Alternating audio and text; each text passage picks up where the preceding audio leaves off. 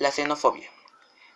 la xenofobia hace referencia al odio, recelo, hostilidad y rechazo hacia los extranjeros.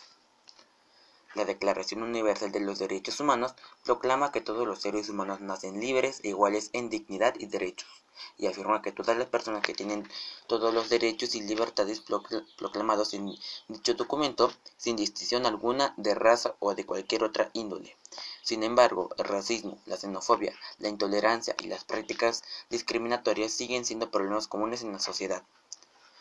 A continuación les voy a, les voy a decir tres este, personas que, lucharon contra la xenofobia.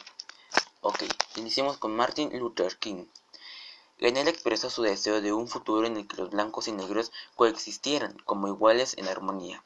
En 1964, con tan solo 35 años, recibió el Premio Nobel de la Paz. Solo un año después, en plena lucha por igualdad de, de derechos de la raza negra, y fue asesinado. Rosa Parks. Rosa Parks, costurera de profesión, es conocida como la primera dama del movimiento de los derechos civiles en Estados Unidos, pero sobre todo es un símbolo en la lucha racial. Vivió en una de las épocas más de, denigrantes para todas las personas negras. Eh, le negó el asiento en un autobús a un blanco en el estado de Alabama y con ello inició un, boicot a los autobuses de Montgomery ciudad donde residía. La Corte Suprema de los Estados Unidos prohibió la práctica de segregación racial en los autobuses.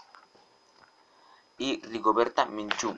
Rigoberta es una activista guatemalteca, cuya lucha por los derechos de los indígenas le valió el, le valió el Premio Nobel de la Paz en 1992.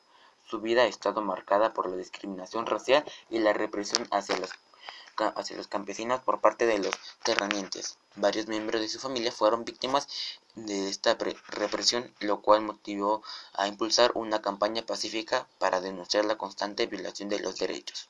Desde su exilio en México, relató un libro de su historia personal con el objetivo de concienciar al mundo de la represión que sufría su pueblo.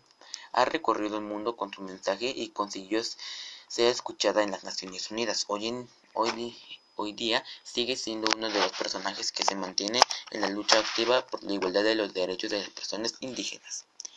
Y con esto concluyo esta actividad.